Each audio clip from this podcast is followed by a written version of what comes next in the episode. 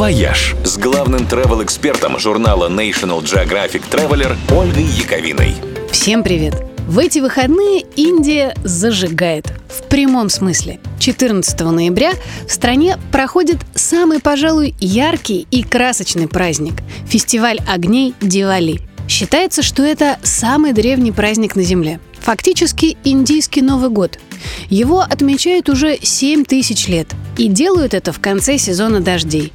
В самую темную осеннюю ночь все индийцы зажигают лампы, факелы или свечи и выходят на улицу, отмечая неизбежную смену сезона, победу света над тьмой и добра над злом. И следующие пять дней, вернее ночей, на каждом углу в городах и деревнях по всей Индии играет музыка. Люди танцуют и угощают друг друга сладостями. Ну и, разумеется, не обходится без фейерверков. На снимках из космоса в это время Индия становится самой яркой точкой на всем глобусе. Да и для всех, кто окажется там во время праздника, воспоминания тоже окажутся, возможно, самыми яркими в жизни. Считается, что огни привлекают богиню удачи Лакшми.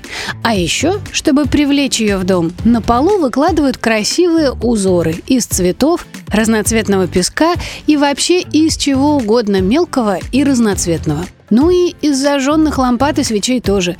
И выглядит это все невероятно красиво честь праздника улицы украшают цветами, люди надевают праздничные одежды, дарят друг другу подарки, а еще они играют в кости карты. Считается, что выигрыш в праздник Дивали обеспечивает удачей на весь следующий год.